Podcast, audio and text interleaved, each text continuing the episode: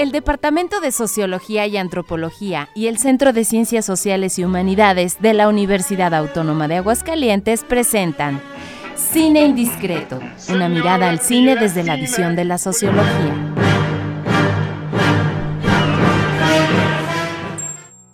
¿Qué tal? Muy buenas tardes, les saludamos sus amigos sin indiscretos nuevamente este martes 12 de diciembre de 2023 desde la cabina de Radio UAA en el 94.5 de FM y desde el edificio 14 de esta ciudad universitaria.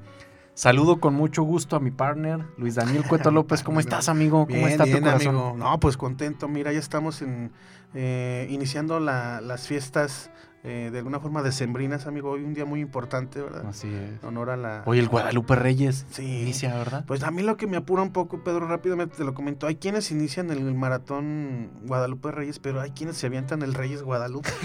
todavía es más preocupante, amigo. Pero bueno, un saludo para todos nuestros, Ojalá seguidores. disfrutando estos días ricos de familia. Sí, así es.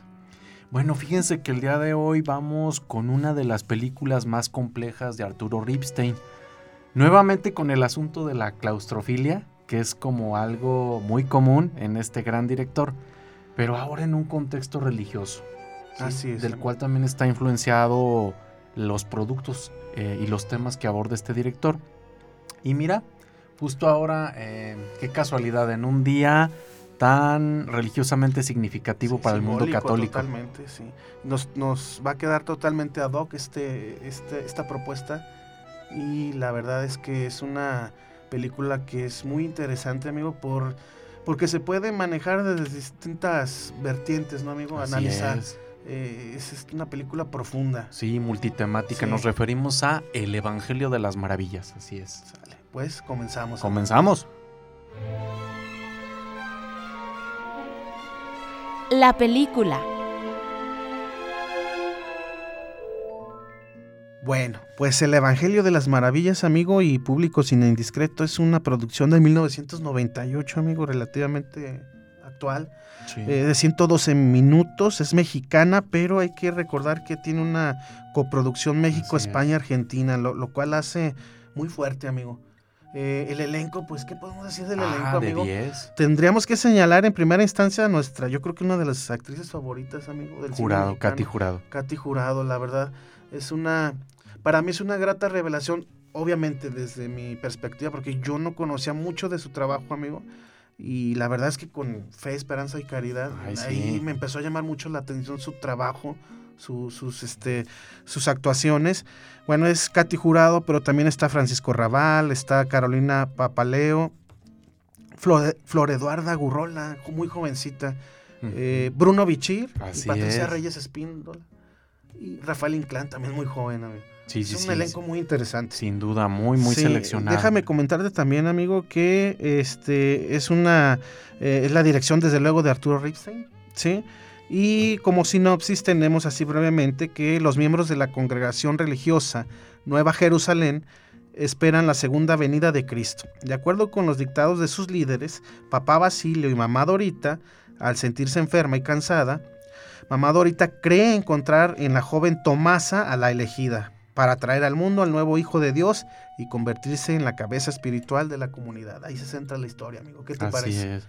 Fíjate que, bueno, esta película nos recuerda que el fenómeno religioso, no obstante que vivimos este proceso de secularización de la conciencia, del cual ya hemos hablado en otros programas, se mantiene.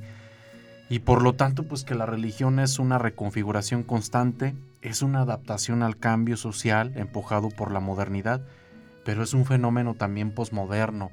Yo me llama mucho la atención que cada vez encuentro en mis alumnos este discurso en el cual se expresa que se declaran completamente ateos incluso. Algo impensable, ¿no, amigo? Perdón que te interrumpa, pero bueno, dos, tres décadas atrás, esta, esta, este comportamiento, al menos de tus estudiantes o de los míos, yo creo que era poco, poco creíble en aquel entonces, amigo. De hecho, a ver, recordemos nuestra generación, 2004-2008, prácticamente un par de, compañeros por ahí eran ateos o de otra de otra religión. Como yo mismo, amigo, ¿verdad? Hasta ahí, ¿verdad? Sí, como, como olvidarte, amigo, ¿no? Esas conversiones que tuviste muy interesantes y que de alguna forma yo, yo fui parte de, ese proceso y pude atestiguarlo, ¿verdad? Así es. Eh, pero bueno, en realidad es que es parte del ser humano, ¿no? Así es. Fíjate que también esta película nos permite entender a México como un caldo de cultivo de la generación de oferta religiosa. Sí, esta película nos ayuda a entender la, el etos y la cultura mexicana que está colmada de imaginario, de plasticidad cultural y de cómo la religión sigue resolviendo problemas en un contexto como el mexicano. Resolviendo problemas y también generando amigos, la verdad. ahorita lo vamos a, trabajar, ¿verdad? bueno, pues vámonos con lo que sigue, amigo. Vámonos con lo que sigue.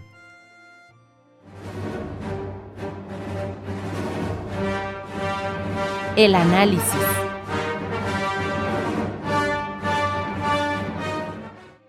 Bien, pues empezando con el análisis. Fíjate que ahorita comentabas tú, estimado Luis Daniel, estimados amigas, amigos, amigues sin indiscretos, este asunto de que esta película eh, es multitemática, o sea, podemos abordarla desde diferentes puntos de vista, explotando diferentes temáticas.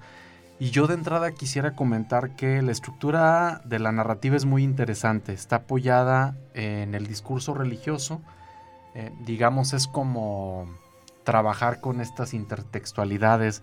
Eh, no sé si lo notaron, pero es muy interesante cómo van apareciendo los episodios eh, y los títulos en sí son, sí, son, son muy sugerentes, exacto. El misterio del Cordero de Dios, el misterio de la Torre de Marfil, etcétera. Y y de alguna manera también se va jugando como con el tiempo. La estructura no es estrictamente cronológica, sino que hay estas rupturas que también vuelven muy interesante la, la historia. Sí, fíjate que me recordó un poco a la película, la recordarás tú, Pedro, y estimado público sin indiscretos del Callejón de los Milagros. También este encuentro de historias, ¿no? Como entrelazadas. Así es. O un poco a la película de Babel también. Eh, en ese sentido va, oye amigo, fíjate que yo no sé si es mucha la coincidencia, pero acabo de, ver al doctor Genaro Salpa ahorita llegando aquí a la universidad y me acordé de en un inicio de uno de los cursos que llevamos a, que, él impartió con nosotros. No recuerdo si tú estabas, no, no, no recuerdo la verdad. Creo que sí, amigo, metodología de investigación cualitativa, algo así.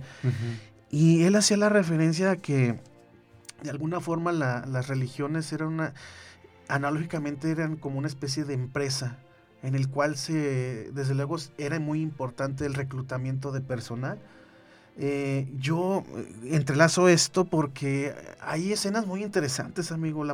me, llama mucho la atención esta parte de, salir a las calles por parte de la Nueva Jerusalén a, buscar precisamente eh, a, reclutar, a reclutar feligreses, ¿verdad? Y, y, de alguna forma este, me llamaba mucho la atención esa, ese trabajo que tiene que hacer eh, extramuros las religiones, amigo. Así es. Todas las religiones. Y sobre todo las religiones que, digamos, no tienen una posición central claro. en la oferta. Fíjate que, eh, muy ligado a tu comentario, eh, estimado Luis Daniel, yo pensaba en el, en el, asunto del cambio religioso. Es decir, cómo este cambio religioso de, por ejemplo, del catolicismo al pentecostalismo, a otras ofertas religiosas, en el caso muy particular de México se da por motivos sociales, culturales y políticos. Pero también un poco es un papel muy importante el que juega la desatención de una iglesia mayoritaria, como lo es la iglesia católica. De ahí que, por ejemplo, el pentecostalismo es un tipo de religión cuya estrategia de difusión para llevar su oferta religiosa ha tenido éxito porque atiende las necesidades emocionales de inclusión, de falta de redes, de falta de identidad, de incluso de necesidades económicas y laborales y sobre todo cuando hay una carencia o una ausencia de sentido. Eh, pienso en esta imagen tan interesante, esta escena tan interesante en donde llegan eh, precisamente con la gente que socialmente necesita la atención, ¿sí? Eh, con este merolico. Sí que, está renegando por todo lo que le está pasando, por una mujer que es víctima de la violencia intrafamiliar. Entonces, esos sectores eh, son muy atendidos por las iglesias que de alguna manera eh, constituyen una minoría en la sociedad. Es muy interesante la propuesta de, Ripstein porque ya cuando llegan, por ejemplo, los, este, las personas a, esta nueva, esta institución nueva para ellos, hay toda una estructura, amiga, amigo, perdón, y un funcionamiento. ¿Cómo clasifican a las mujeres? Por ejemplo, es, muy interesante. Por ejemplo, las Magdalenas, la asignación de las Martas, las doncellas, de acuerdo a, la, a lo que pueden dar como, como parte de, de, esta eh, comunidad religiosa, amigo, y la función que pueden generar ahí, ¿no? O sea, dependiendo, si son muy jovencitas, pues pueden ser doncellas. Si son este, ya mujeres este, tocadas por los, no recuerdo cómo les llamaban, los, los guardianes algo así. Entonces e, iban a ser Magdalenas. Eh, era toda una estructura de, de, la religión. Amigo. Sí, por supuesto, coincido contigo en cómo ver eh, que esta estructura social de alguna manera a través de los roles se sigue reproduciendo al interior de esta comunidad llamada por ellos la Nueva Jerusalén.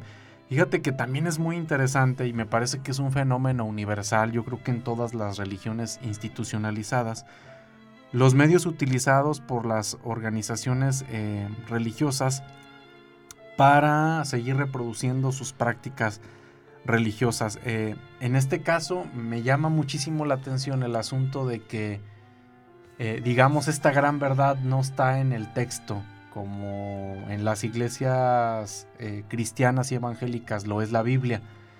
Es muy interesante ver cómo en este filme lo que vemos que el documento rector es el cine mismo. Sí. ¿Verdad? El cine sobre religión. De hecho, estábamos comentando eso, amigo, antes de salir al aire, en relación a por qué el nombre, por qué el Evangelio de las Maravillas. Y creo que una de las respuestas pudiera ser esa ese papel fundamental que le da el director a la función social del cine, ¿no? Así es. La función social que tiene el cine y cómo en el propio discurso de los personajes nos dicen es que el cine sobre religión es el que nos enseña incluso cómo vestirnos, con estas túnicas. Muy eh, llamativos, ¿no? Muy, muy coloridos, muy visuales. Así es. Así es, recuerdan estos, estos figuritas que ponemos ahora en el nacimiento, ¿verdad? Sí. en el contexto. Oye, a mí me encantaba, perdóname, me voy a pero como me encantaba a mí poner el nacimiento, era un ritual para mí ir al jardín de Zaragoza, recuerdo con mi abuela y comprar las figuritas, amigo. Era una emoción tremenda para mí. Sí, pues parte de ese contexto, eh, eh, digamos, eh, cristiano, pero también judío, es lo que vamos a ver al interior de esta película. Sí, y también hay que rescatar también otros asuntos, por eso decíamos que era una película que se puede abordar desde distintas aristas el papel del Estado está ahí visibilizado, amigo, en este como, como ¿cómo se le puede nombrar? Como batallón o como pequeño grupo de infantería que está a cargo del control de, territorial de, la iglesia, amigo. Así es. En el, en el personaje que encarna este Rafael Inclán. no recuerdo el nombre era él y era su, sobrino, Fidel, ¿verdad? Que se convierte a la iglesia. Otro asunto también muy interesante, la parte del homosexualismo. Que de alguna forma ahí en la Nueva Jerusalén él busca incrustarse, busca eh, cobijo en algún, en, algún espacio, en alguna institución. Y la encuentra, aunque sea de forma clandestina, en, en la Nueva Jerusalén. Así es. Fíjate que a propósito de esto que comentas, me gustaría decir que lo que también en la película vamos a ver reflejado es ver cómo esta iglesia llamada Nueva Jerusalén de alguna manera es parte de un entorno institucional en donde la parte gubernamental, ya lo mencionaste tú, es muy importante. Nos recuerda de hecho este concepto de secularización que en general podemos decir que es el proceso de pérdida de la importancia de la religión por diferentes causas, pero que aquí, bueno, en esta dimensión muy particular de la secularización, vamos a ver a la iglesia como parte de un entorno eh, institucional y que por lo tanto las iglesias en sí siempre son observadas, ¿verdad? Siempre son monitoreadas por el actuar del gobierno. Y yo te preguntaría, amigo, perdón que te interrumpa, pero sí es necesario que sean observadas y vigiladas de alguna forma, porque habíamos comentado también fuera de, de micrófonos y lo hacemos aquí en este espacio lo peligroso que puede llegar a ser en caer en prácticas ya eh, muy extremas y que pueden distorsionar a lo mejor la parte organizativa de lo, de lo, para qué es diseñada una, una religión o una organización de este tipo, ¿no, amigo? Así es. Sí, fíjate que, bueno, ejemplos hay muchos en la realidad. Eh, Eh, de hecho, hay un caso muy sonado de, de una iglesia internacional que Sí. tiene un problema de ese tipo. Pero podemos entender que dos cuestiones básicas. Una, primero, reconocer que la religión eh, sigue funcionando para resolver muy diversos problemas sociales, pero que el fenómeno de la anomia eh, también está al interior, es lo que tú comentabas, cómo las, las propias, la propia religión institucionalizada también genera problemas, ¿verdad? Y también hay violencia y en el, en el caso de esta película lo que vemos es un asesinato por, a través de un linchamiento que le hacen a este joven. Entonces, es un aspecto que también eh, hay que tener en cuenta como parte de la realidad y que también eh, nos permite entender que las iglesias, en efecto, eh, son parte de un entorno en el que son o deben de ser vigiladas. Y son humanas, amigo. De alguna forma, pues la parte estructural y organizativa de una institución como esta y como muchas otras, pues tiene flaquezas. Así tiene es. flaquezas. amigo. Así es, así es. Bueno, sumamente interesante también el, el tema político, ¿verdad? Este es, es muy emblemático este asunto de ver cómo hay una transición del poder cuando se muere es. el, este, el, el personaje de la Dorita. mamá Dorita y eh, Tomasa se queda en, en el lugar de la, de la profeta. Entonces ahí hay un reacomodo de cosas, de fuerzas, de sentimientos, de prácticas y eso pues también justamente es lo que hace peligroso este Y- asunto. Oye, una muestra de cómo el poder puede llegar a marear a un ser humano, ¿no? Porque él ya se empieza a dar cuenta de- del poderío que tiene y empieza a jugar con esta displicencia, ¿no? Por ejemplo, eh, que le tienen que besar las, la, la palma de los pies, que, bueno, las prácticas estas sexuales con los guardias, Sí, eh, peligrosas, amigo, en ese Así sentido. es. así ¿verdad? es. Entonces, precisamente como son personajes tan legitimados a través del carisma, digamos, hay un riesgo en- y una responsabilidad en cómo realizan eh, sus acciones de liderazgo frente a estas comunidades. Caray, qué, qué- qué temas tan profundos. Oye, y el tema, por ejemplo, también de el simbolismo en los animales, las gallinas dentro de la iglesia son sagradas. Así es. Me remontó a las vacas sagradas Sí, así inmediatamente. es. Acá son las gallinas sagradas. Aquí son las gallinas. ¿Cómo ves, amigo? Pues hacerles la invitación eh, a, a- a nuestro auditorio, a los amigos, amigas en indiscretos, si no han visto esta película del Evangelio de las Maravillas, ¿verdad? Eh, formidable pel- película. Pues si están de acuerdo, vámonos, con, lo que sigue.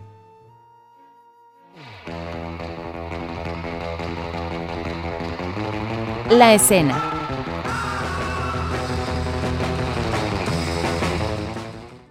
Bueno, estimado público sin indiscreto, yo elegí de eh, la película del Evangelio de las Maravillas de 1998. Eh, una escena muy interesante que tiene relación con esta serie de diálogos que tienen los dos grandes líderes de la iglesia de la Nueva Jerusalén, que es Papá Basilio y Mamá Dorita, justo enfrente al altar, ¿verdad? Y a un costado de... Siempre está presente ahí una, una pantalla de cine, amigo. Así es. Simbólicamente haciendo referencia a esta mm, necesidad que tiene el ser humano de manifestar sus, eh, sus la crítica social, eh, utilizando como, como recurso el cine, amigo. Yo creo que así lo vi- eh, visibilizo. Pero lo que me llama la atención es que hay una serie de, de diálogos muy fraternos entre esta pareja. Sabemos que en el desarrollo de la película pues va, va a fallecer mamá Dorita y entonces estamos en busca de, de una nueva eh, líder, ¿verdad? Pero una- un diálogo que se me hace muy, muy, este, muy interesante, amigo, es... Sí. eh, eh, hay una especie de reniego, ¿no? Entre la, entre la pareja. Y luego eh, mamá Dorita le contesta a papá Basilio, recuerda que Dios castiga al que duda, se lo lleva a la chingada. Entonces inmediatamente yo dije, bueno, entonces la, la, la, la premisa es no dudar, amigo. Así es. Ser, tener fe. Ahora sí que como decía un amigo de antaño, todo con fe, amigo. Así es. Esa es mi escena, amigo. Bueno, fíjate que yo pensaba, ah, para mí fue muy emblemática la escena final, en donde hay un proceso de reinvención de lo religioso después de que pues ocurren varias cosas que dan la sensación de caos en la narrativa. Y entonces eh, ellos tienen como que emigrar de ese lugar por la persecución, en este Sí. caso del ejército y de la observación del gobierno. Y entonces ella elige como un nuevo lugar para establecer eh, la sede de su iglesia o el lugar geográfico para sentarse.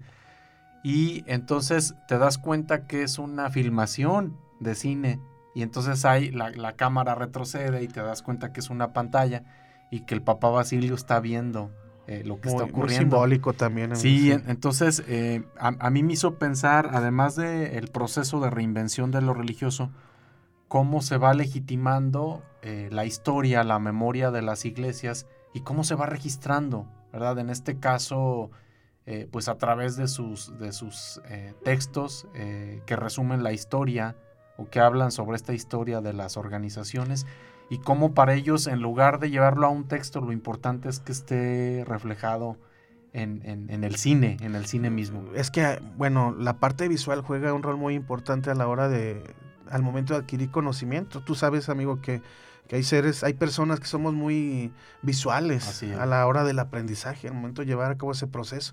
Y el cine cumple esa función social tan importantísima. Sí, sí, sí. A través del cine se puede hacer crítica social, desde luego. Amigo. Sí, e, incluso es como difícil de interpretar la presencia de esta escena eh, final en la, en la película. Puede tener múltiples salidas y maneras de interpretación, pero sin duda, también esto nos habla de que el director es un gran, un gran cineasta. No, sí, sí, desde luego. Así es. Así es. Bueno, pues vámonos con lo que sigue. con lo que sigue.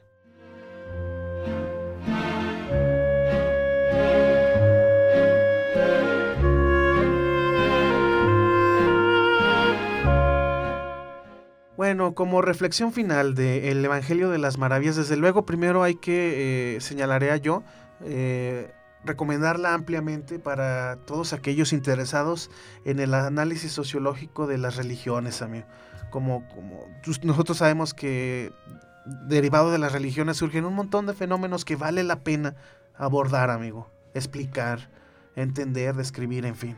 Y yo pienso que este, esta, este documento fílmico es un es un buen material para, para, desde la perspectiva del cine, llevar a cabo un buen análisis de lo que sucede o lo que puede llegar a suceder eh, respecto a lo que eh, ocurre en, las organizaciones religiosas. mí. Así es, fíjate que yo pensaba, eh, digamos para finalizar, yo pensaba en el asunto de la arbitrariedad que tiene la cultura. Por ejemplo, a veces nos preguntamos sobre el origen de un mito como el origen del mito sobre las apariciones de la Virgen de Guadalupe, o el origen de una iglesia como la iglesia de Jesucristo de los Santos de los Últimos Días, o el origen de una iglesia como la luz del mundo.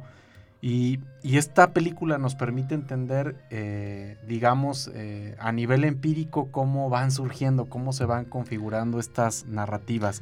Entonces, pues el fenómeno religioso eh, es una constante. Ya dijimos que sirve para mitigar problemas, aunque también los va, los puede generar. Los va a generar, efectivamente. Y tanto en la religión institucionalizada en forma de iglesia como en la religión no institucionalizada, es decir, la que vivimos eh, día con día. Eh, y yo, yo también diría que esta película nos permite entender cómo los sistemas religiosos están abiertos eh, por toda la interdependencia que hay con organizaciones gubernamentales, con instituciones que no son religiosas y también están cerradas, o sea, hay, hay momentos eh, en los que este código de influencia se cierra completamente y sus problemas los resuelven eh, internamente. Entonces, creo que la complejidad del fenómeno religioso podemos verla en una película como esta. Sin duda yo te decía que esta película estaba elegida por mí para, para un curso de estudio social y cultural de la religión. Ahora sí, amigo, que como dice a veces cuando los regalos, eh, de mí y para mí, ¿verdad? Sí. no, pero es una gran propuesta. Es una gran película. Sí, la verdad es una película que vale la pena observarla, analizarla, amigo. Así es. Sí. entender también entonces que la religión, aunque no lo crean, va cambiando. Y que las iglesias y la religión institucionalizada no son lo mismo que, por ejemplo, hace 50 años. También van cambiando. Sí, y se van este, diversificando las opciones, las ofertas de, iglesias, amigo. de religiones, mejor Así es. Así es. Pues Estimado Luis Daniel, Caray, estimados amigos en Indiscretos, se nos acaba el tiempo. ¿Qué vamos a analizar la próxima emisión? Bueno, la próxima emisión tenemos eh, una película mexicana muy interesante, amigo, que ya lo hemos comentado, pareciera que tiene poco valor porque inmediatamente podemos caer en el prejuicio de que es una película de esas setenteras, ochenteras de- del sector de, la- de las ficheras, ¿verdad, amigo? Pero no, todo lo contrario. Es la película del Mil Usos, una producción de Héctor Suárez, ¿verdad? Él se ha sentido, se sentía, mejor dicho, muy orgulloso de esta, de esta película y veremos eh, la siguiente semana, eh, analizaremos por qué. Digna sale. de reconocimiento. Es digna, es muy digna. Así es. ¿Sale? Pues vámonos, amigo. Pues vámonos, amigo. ya, este, vámonos porque ya nos invitaron a una posadita preposada, amigo. Ajá. Entonces, este, son nueve posadas, pero bueno, este, nosotros iremos Sí. a unas cuantas más. Aprovechar el sí, Guadalupe no, estamos disponibles, Así amigo. es. Ándale, pues. Pues vámonos. Felices como fiestas. como siempre solemos decir, Hasta, la vista, baby. El Departamento de Sociología y Antropología y el Centro de Ciencias Sociales y Humanidades de la Universidad Autónoma de Aguascalientes presentaron Cine Indiscreto, una mirada al cine desde la visión de la sociología. Hasta la vista, baby.